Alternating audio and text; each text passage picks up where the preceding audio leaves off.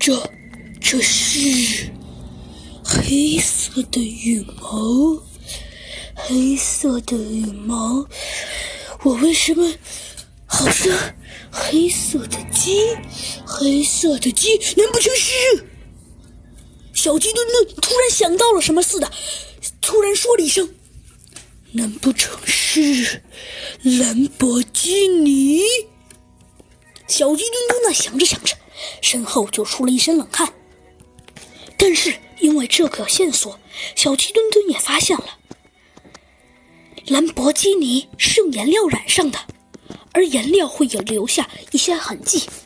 于是小鸡墩墩就跟着这些痕迹，一直向前走着，走着。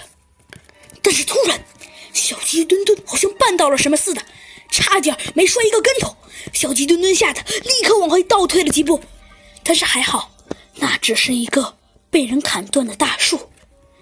小鸡墩墩呐，再次长舒了几口几口气，但是背后啊，却已经被汗全打湿了。他小心翼翼地向前走着，走着，直到他听到了这样的声音：沙沙，沙沙，沙沙。这到底是什么声音呢？就在这时，闪电从天空上劈了下来。